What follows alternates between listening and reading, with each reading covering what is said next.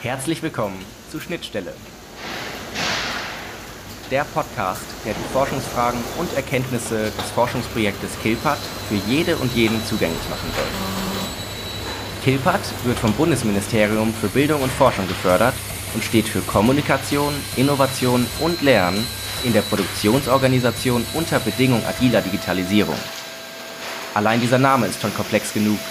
Noch schwerer zu begreifen ist, was einen Lehrstuhl wie den für Kulturtheorie und Management von der Universität Witten-Herdecke dazu bringt, ein solches Projekt zu beantragen, zu leiten und sich in dieser Form mit Produktion und Maschinenbau zu beschäftigen. Ich bin Jakob, studiere Politik, Philosophie und Ökonomik und hatte vor diesem Projekt wirklich gar keinen Schimmer von dieser Thematik. Deshalb möchte ich durch diesen Podcast gemeinsam bei Null anfangen, niemanden dabei abhängen und auf diesem Wege eine Schnittstelle bilden zwischen Kilpat und Zuhörenden wie dir. Herzlich willkommen zurück bei Schnittstelle. Dies ist die erste Episode, in der ich einen Gast ähm, erneut einladen kann. Und zwar ist es unser Projektleiter Professor Dr. Dirk Becker. Schön, Sie wieder hier zu haben. Hallo, Herr Langzettel. So, wir hatten ja schon, wie gesagt, eine Episode miteinander aufgenommen. Das war die zweite Episode des Schnittstellen-Podcasts. Und da habe ich mir drei große Fragen beantworten lassen von Ihnen. Und zwar die erste Frage ist, warum Soziologinnen an einem solch technischen Gebiet forschen, wie wir es jetzt bei Kilpat haben. Dann haben wir ganz allgemein über Soziologie geredet, was das denn überhaupt ist. Und im Anschluss über den Teilbereich der Soziologie, die Systemtheorie oder ein Teilbereich der Soziologie, da gibt es ja durchaus mehrere. Ähm, und haben sehr viel über Kommunikation geredet. Die Grundannahmen der Systemtheorie, sprich, dass die Welt komplex ist und dass Systeme die Komplexität ihrer Umwelt reduzieren, ähm, dass das zu Eigenkomplexität führt und auch noch blinde Flecken mit einherkommen.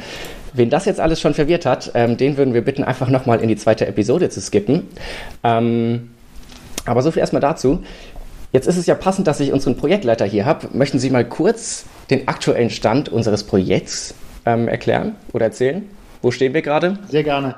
Wir sind zunächst mal vollkommen überrascht, dass äh, die Corona-Pandemie den Betrieben, mit denen wir zusammenarbeiten, das sind ja fünf äh, Betriebe des äh, mittelständischen Maschinenbaus und ein äh, Robotikbetrieb, ähm, eigentlich im Großen und Ganzen zunächst viel Zeit gegeben hat, an unseren Projekten zu arbeiten, an ihren Projekten zu arbeiten. Das hört jetzt allmählich auf, weil auch dort der, die Nachfrage wieder angezogen hat, sodass wir fast so ein bisschen riskieren müssen, äh, dass, wir, dass wir in Verzug kommen. Wir sind aktuell an dem Stand, dass wir die Schnittstellen zwischen den verschiedenen Einheiten, die wir untersuchen, um Digitalisierungsprojekte beschreiben zu können, nämlich vor allem Mensch und Maschine, ähm, in ausgewählten, an ausgewählten Beispielen beschrieben haben, erfasst haben, gefragt haben, was die Betriebe von ihren Digitalisierungsprojekten an diesen Schnittstellen erwarten, auf welche Schwierigkeiten sie gestoßen sind, welche Lösungen sie gefunden haben. Und wir sind jetzt total gespannt darauf, dass wir endlich wieder reisen äh, dürfen und uns endlich mit den Werkern und den Geschäftsführern vor Ort so einzelne Schnittstellen, einzelne Bildschirme endlich mal anschauen dürfen, um unsere ja dann doch auch äh, empirisch zu belegenden Fragestellungen äh, unterzubringen und äh, eine vernünftige Beschreibung dessen, was da eigentlich passiert, ähm, anfertigen zu können. Prima, das klingt ja schon mal ganz rund. Wir wollen heute allerdings über den Begriff der Entscheidung reden. Und um unseren Hörerinnen mal einen kleinen Ausblick zu geben oder einen Fahrplan, könnte man auch sagen, ähm, wo möchten wir denn heute thematisch rauskommen? Denn Sie sind damals auch auf mich zugekommen, haben gemeint, ähm, als nächstes ist es Zeit, um den Entscheidungsbegriff zu reden. Was war da Ihr Hintergedanke? Warum ist es wichtig, im Podcast diesen Begriff zu schärfen? Also es ist immer wieder dieselbe Beobachtung, die ich mache, dass ähm, unter Studierenden genauso wie auch unter Kollegen, sogar manchmal unter äh, Arbeitskräften, Mitarbeitern von allen möglichen Behörden, Kirchen, Armeen und so weiter, äh, ein Sachverhalt immer wieder rätselhaft bleibt. Das ist der Sachverhalt der Organisation. Viele sagen sich, oh nee, lass mich damit in Ruhe, das, da geht es doch um Routinen, da geht es um geregelte Abläufe, da geht es um äh, feste Regeln und so weiter. Will ich gar nicht wissen, mich interessiert die Freiheit, mich interessiert die Emanzipation, mich interessiert, interessiert ich weiß nicht was. Und dann sage ich, na ja, aber schau mal, eine Organisation ist ja eingerichtet, um bestimmte Freiheitsspielräume der Produktion oder der ähm, rechtlich korrekten Entscheidungen oder der Unterrichtung von Kindern und so weiter zu erweitern. Ich hätte gar keine Freiheit, ich könnte mich gar nicht emanzipieren, wenn ich keine Organisationen hätte. Und um das zu verstehen, muss man verstehen, dass Organisationen in unserer Gesellschaft ausdifferenziert, also eingerichtet worden sind, um Entscheidungen zu ermöglichen. Natürlich entscheiden sich die Menschen im Alltag auch. Ähm, die, der Begriff der Entscheidung ist ein allgemein verfügbarer Begriff. Aber in Organisationen geht es um ganz besondere Entscheidungen, nämlich um Entscheidungen, die weitere Entscheidungen auslösen. Es geht nicht darum, dass mhm. jemand sagt, bring noch mal den Müll runter und dann geht jemand auf den Hof und bringt den Müll runter in der Familie, sondern es geht darum, dass jemand sagt, bring doch mal den Müll runter und derjenige, der geht, daraufhin weiß, was er mit diesem Müll macht, wo, wo er entsorgt wird, was er dafür verlangen kann, dass er den Müll runtergebracht hat, welche, in welcher Reziprozität er selber steckt und so weiter und so fort. Also es geht um eine Verkettung von Entscheidungen, die als solche geregelt wird. Und der springende Punkt äh, dabei ist, dass Entscheidungen, die in der Familie möglicherweise eindeutig sind, in Organisationen immer zwei- und mehrdeutig sind oder genauer gesagt Alternativen aufwerfen. Ja, jemand, der sagt, mhm. bring doch mal den Müll runter, könnte in der Organisation durchaus erleben, dass ihm derjenige, mit dem er spricht, sagt, ach nee, den können wir noch einen Tag stehen lassen. Oder nein, bring du ihn doch mal runter. Oder warum denn überhaupt den Müll runterbringen? Lass ihn das besser direkt hier oben recyceln. Ja, es kommen sofort alternativen Spielräume ins, ins Spiel. Äh, und das ist die eigentliche große Erfindung der Organisation, sozusagen nichts auf eindeutige Weise zu machen, sondern alles in einen alternativen Spielraum zu übersetzen. Denken Sie nur an unsere schöne Universität, wo es kein Curriculum gibt, ohne dass irgendjemand sagt, aber ah nein, ein anderes Curriculum wäre spannender oder andere Module im mhm. selben Curriculum wären noch spannender oder eine andere Reihenfolge der Module oder so. Ja? Organisation ist der systematische Umgang mit Alternativen, die es ohne diese Organisation auch geben, über die man aber nicht reden konnte. Also wenn ich eins über die Systemtheorie gelernt habe im Verlauf meines Studiums, dann ist es, dass die Begriffe der Systemtheorie oft auch im Alltagsgebrauch bekannt sind, doch in der Systemtheorie eine ganz andere Bedeutung haben. Ähm, deswegen jetzt die Frage an Sie, was denn genau der Entscheidungsbegriff laut Theorie ist. Ähm, und ich habe mir jetzt einfach mal den ersten Satz von Wikipedia kopiert, was da denn als Entscheidung verstanden wird. Und da steht, unter Entscheidung versteht man die Wahl einer Handlung aus mindestens zwei vorhandenen potenziellen Handlungsalternativen unter Beachtung der übergeordneten Zielen. Sehen Sie, genau das ist der springende Punkt. Da hat Wikipedia mal wieder vollkommen recht. Ähm, also ich, ich, würde ja behaupten, wir reden im Alltag äh, von Entscheidungen, weil wir uns in den letzten 150, 200 Jahren daran gewöhnt haben, so etwas wie Organisation in der Gesellschaft zu haben. Also der Alltagsgebrauch wird kopiert aus dem Gebrauch der Entscheidung in Behörden, Unternehmen, Kirchen, äh, Universitäten und so weiter. Und es geht genau um das, was Wikipedia beschreibt. Es geht darum, dass eine Entscheidung erst dann eine Entscheidung heißen darf, wenn sie ihre Auswahl aus einem alternativen Spielraum begründen kann. Das heißt, sie muss okay, angeben können, welchen Zweck man erreichen möchte. Da gibt es immer mehrere Zwecke. Sie muss angeben können, welche Mittel zu diesem Zweck führen können. Sie muss auch angeben können, warum jetzt und nicht später, sodass es immer eine Entscheidung für bestimmte Möglichkeiten in einem alternativen Spielraum ist. Und man spricht dann von Rationalität, wenn der Zusammenhang von Moment, Mittel und Zweck gut bzw. angemessen an die Situation gewählt ist und von Irrationalität, wenn irgendwelche Mittel, die können noch so schön, erfolgreich, passend äh, scheinen, dummerweise nicht geeignet sind, einen bestimmten Zweck zu erreichen. Da würde man von einer irrationalen Entscheidung sprechen. Okay, also ist der, fällt mir jetzt der Begriff Entscheidung... Beispiel, pardon, fällt mir jetzt gerade kein Beispiel ein, aber danach, darüber könnte man nachdenken. Okay, ja, dann ist es beim Begriff der Entscheidung sogar ziemlich übereinstimmend. Ähm, und wir hatten jetzt in der letzten Folge über Systemtheorie auch davon gesprochen, dass es laut Theorie drei unterschiedliche Systemarten gibt, und zwar biologische, psychische und soziale Systeme. Sind alle diese drei Systeme jetzt bei einer Entscheidung beteiligt? Äh, wenn man sich an die kanonische äh, Theorie sozialer Systeme von Niklas Luhmann hält, dann würde man sagen, nein an den mhm. an Entscheidungen in der Organisation ist nur ein einziges System beteiligt, nämlich die Organisation selber, also ein soziales System. Jetzt hatten wir über Rationalität gesprochen. Das würde ich jetzt ja doch ganz klar dem psychischen System unterordnen. Ja, sehen Sie, da müssen Sie sich noch an die Sprachspiele gewöhnen. ja. ähm, nein, der, der springende Punkt ist, dass wir immer versuchen, die Systemreferenz möglichst klar herauszuarbeiten. Wir können sie natürlich wechseln. Wir können Entscheidungen mhm. von Menschen thematisieren, wir können Entscheidungen von Organisationen thematisieren. Aber wenn wir jetzt bei Organisationen bleiben und von dem Versuch rationaler Entscheidungen in Organisationen sprechen, dann würde man sagen, die Referenz ist eine soziale Systemreferenz. Und das heißt, dass die Rationalität nicht etwa das Ergebnis einer Überlegung im Kopf einer Mitarbeiterin ist, sondern dass die Rationalität sich herausstellen muss in der Diskussion, der Debatte, der Beobachtung der Mitarbeiter untereinander. Wenn okay, man sich okay. nicht wechselseitig beobachtet, dann gibt es auch keine Entscheidung und dann gibt es auch keine Rationalität. Und das ist der springende Punkt und das wollen wir eigentlich äh, beobachtbar machen äh, und beschreibbar machen.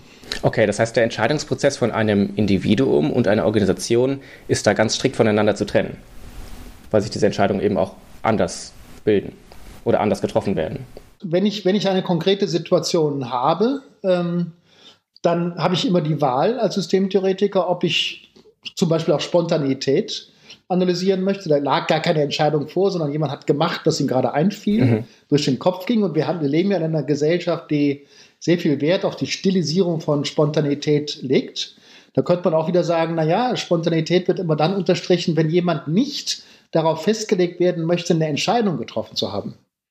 Ja? Ich habe mhm. spontan mhm. gedacht, ich könnte mal den Müll runterbringen. Ja. ja? So, da würde niemand würde dann zurückfragen, ähm, ja, aber du hättest doch deine Zeit viel sinnvoller oder weniger sinnvoll äh, verbringen können. Ja, weil, und das ist wieder ähm, entscheidend beim Entscheidungsbegriff, weil wir eben mittlerweile dank der Beobachtung von Entscheidungen in Organisationen auch gewöhnt äh, sind, uns daran gewöhnt haben, Menschen im Hinblick auf ihre Rationalität hin zu beobachten.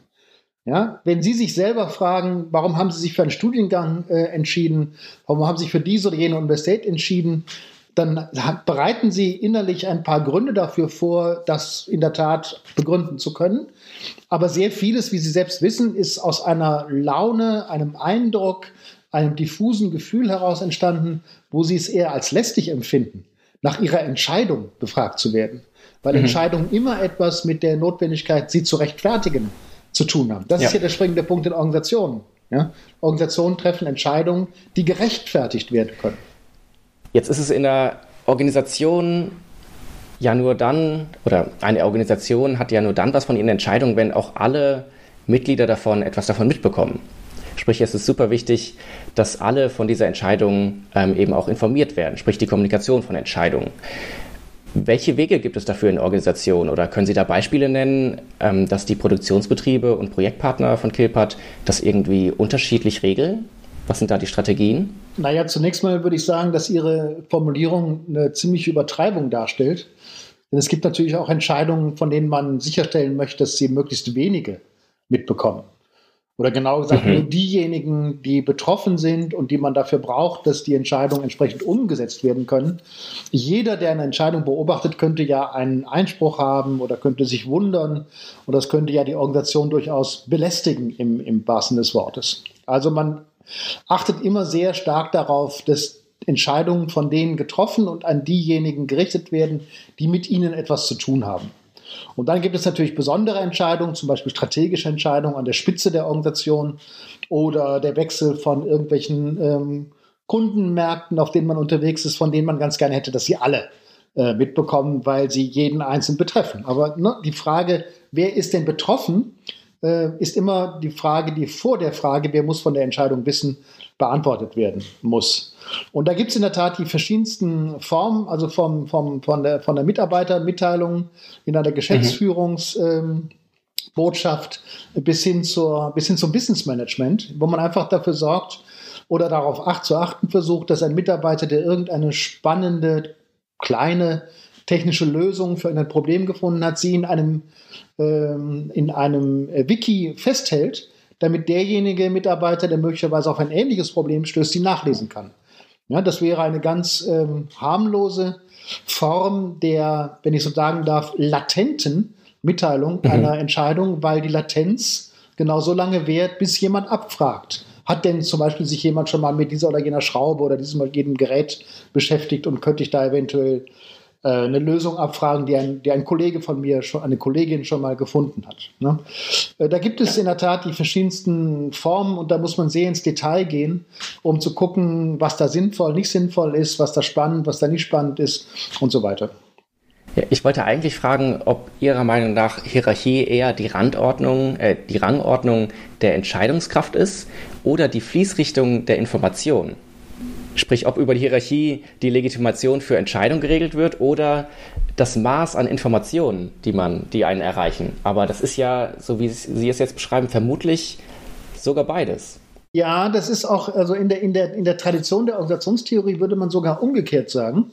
In der Hierarchie fließt die Information von unten nach oben, damit die Spitze überhaupt weiß, was sie zu entscheiden hat und die Autorität die Entscheidung die strategische Entscheidung von oben nach unten. Mhm. Ähm, der, Mitarbeiter okay, also wird, der Mitarbeiter wird von der Spitze nicht darüber informiert, was er zu tun hat, sondern er wird darüber informiert, wie er mit den Dingen, über die er seinerseits informiert hat, wir haben den, den Kunden, wir haben das und das Problem, wir haben den und den Auftrag, wir haben die und die Möglichkeit, wie er damit umzugehen hat. Das heißt, die Spitze konditioniert, während der Boden, der, der, der, der, die, die Sachbearbeiterebene der Organisation informiert.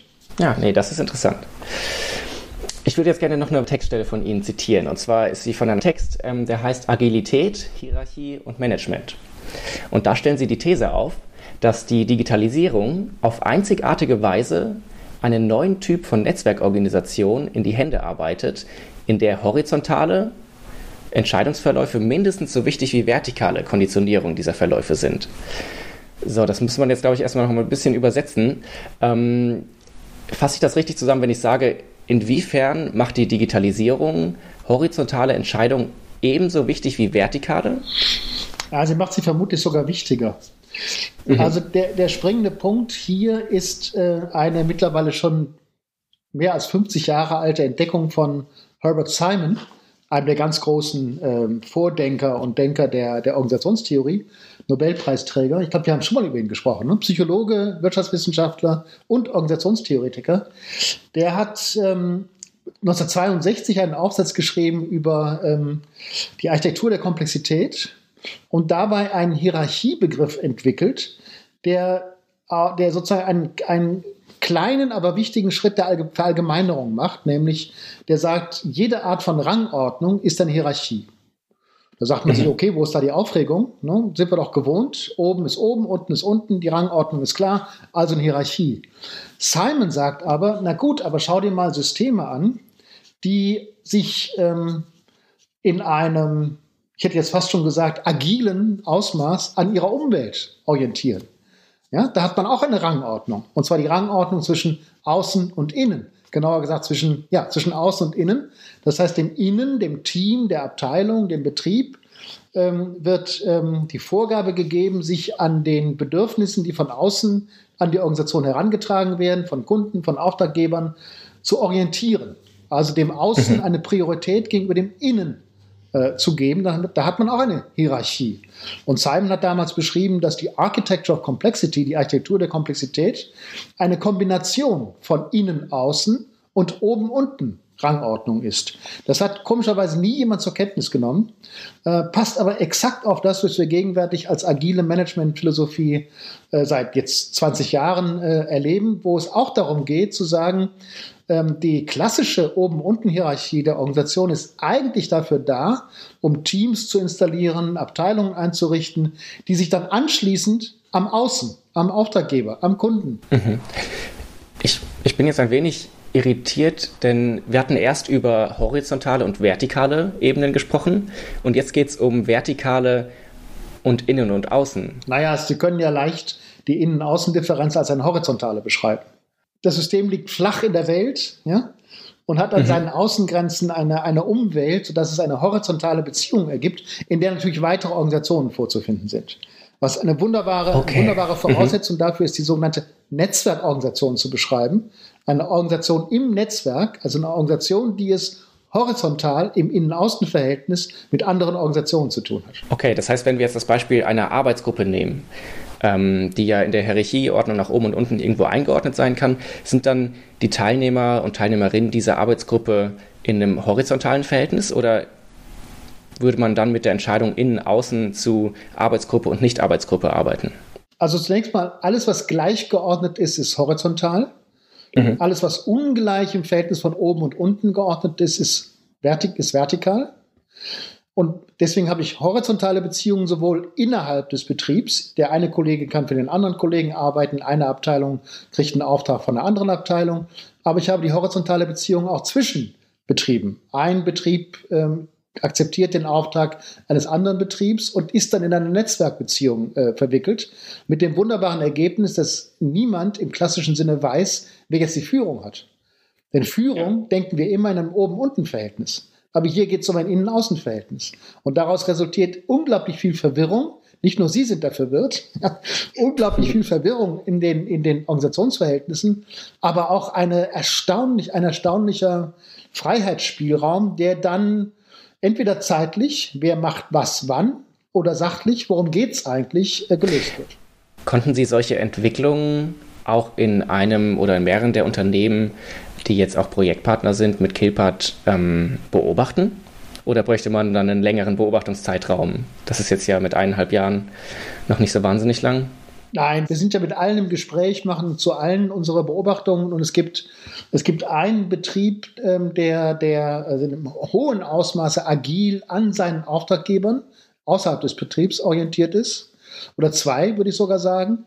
Die anderen drei sind hauptsächlich agil im Innenverhältnis ja, und mhm. sprechen auch von einer agilen Entscheidung, wenn sie schnell, beweglich und ohne große Kompetenzfragen auf eine ähm, Anfrage einer Abteilung im selben Unternehmen reagiert haben dann wundern mhm. wir uns immer ein bisschen, ja, weil natürlich streng genommen die Agilität immer einen Kunden, einen Auftraggeber außerhalb des Betriebs voraussetzt.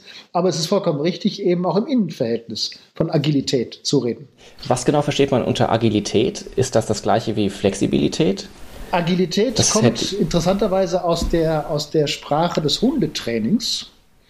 Äh, mhm. da, da, geht es darum, dass agile Hunde als lebendige spontan aktionsfähige Hunde beschrieben werden, die darauf trainiert werden, zum Beispiel ähm, über bestimmte Hindernisse zu springen, Bäche oder, oder Zäune oder so etwas, und die das auf eine agile, das heißt ähm, sowohl energiesparsame als auch äh, erfolgreiche Art und Weise tun sollen, ne?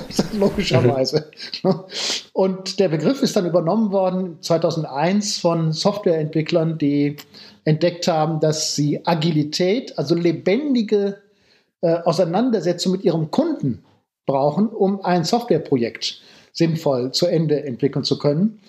Äh, die klassische Methode war ja die sogenannte Wasserfallmethode. Das heißt, irgendein Softwareentwicklungsteam nahm einen Auftrag entgegen, zog sich für zwei Jahre zurück, wickelte den, äh, hat den Auftrag äh, ausgeführt, und dann das Projekt oder Produkt dem ähm, Auftraggeber präsentiert, der es entweder nicht mehr brauchte oder so nicht mehr brauchte oder längst vor einer anderen Problemstellung steht, die äh, eben bestimmte Variationen hätte erfordern müssen, sodass der Wasserfall ins Leere fällt. Ja? Okay, ja, damit man das, damit man das verhindert, arbeitet man agil. Das heißt, man baut alle drei bis fünf Wochen eine Sprache, eine Rücksprache mit dem Auftraggeber ein und zeigt ihm, was man schon entwickelt hat, holt seine Rückfragen rein, äh, arbeitet an neuen Fragestellungen und so, so dass man also letztlich das Projekt zusammen mit dem Auftraggeber entwickelt. Und wenn es fertig ist, weiß jeder, worum es geht und kann es direkt eingesetzt werden und wunderbar zum Einsatz gebracht werden. Ja, ja das erklärt auch den einzigen kleinen Buchstaben in unserem Projekttitel. Das kleine A und das große D steht für agile Digitalisierung. Und dann haben wir jetzt auch das aufgeklärt. Und wir hatten uns ja vorgenommen, am Schluss dieser Episode ähm, auf eine These zu kommen, und zwar, dass Digitalisierung tatsächlich entgegen der Erwartung mehr Entscheidungen ähm, erfordert und erzwingt ähm, als weniger. Dadurch, dass es ja auch naheliegend ist, dass viele automatisierte Prozesse einem ja auch Entscheidungen abnehmen, was aber in der Realität gar nicht so ist. Möchten Sie das nochmal kurz erklären? Ja, das gilt zumindest im Moment. Also grundsätzlich muss man ja sagen, äh, dass es bisher kaum Maschinen gibt, die nicht ähm, mit einer ganzen Reihe von Menschen regelrecht umstellt werden müssen, damit sie überhaupt laufen. Also damit mhm. sie an, von Störungen an Störungen aus Störungen wieder rausgeholt werden, damit bestimmte äh, Regulierungen vorgenommen werden und weiter und so fort. So diese, diese Grundvorstellung, sobald eine Maschine funktioniert, läuft sie die nächsten Jahrzehnte oder Jahrhunderte, stimmt ja schon wegen des natürlichen Abriebs, der Materialermüdung und so weiter nicht. Ja. Ne?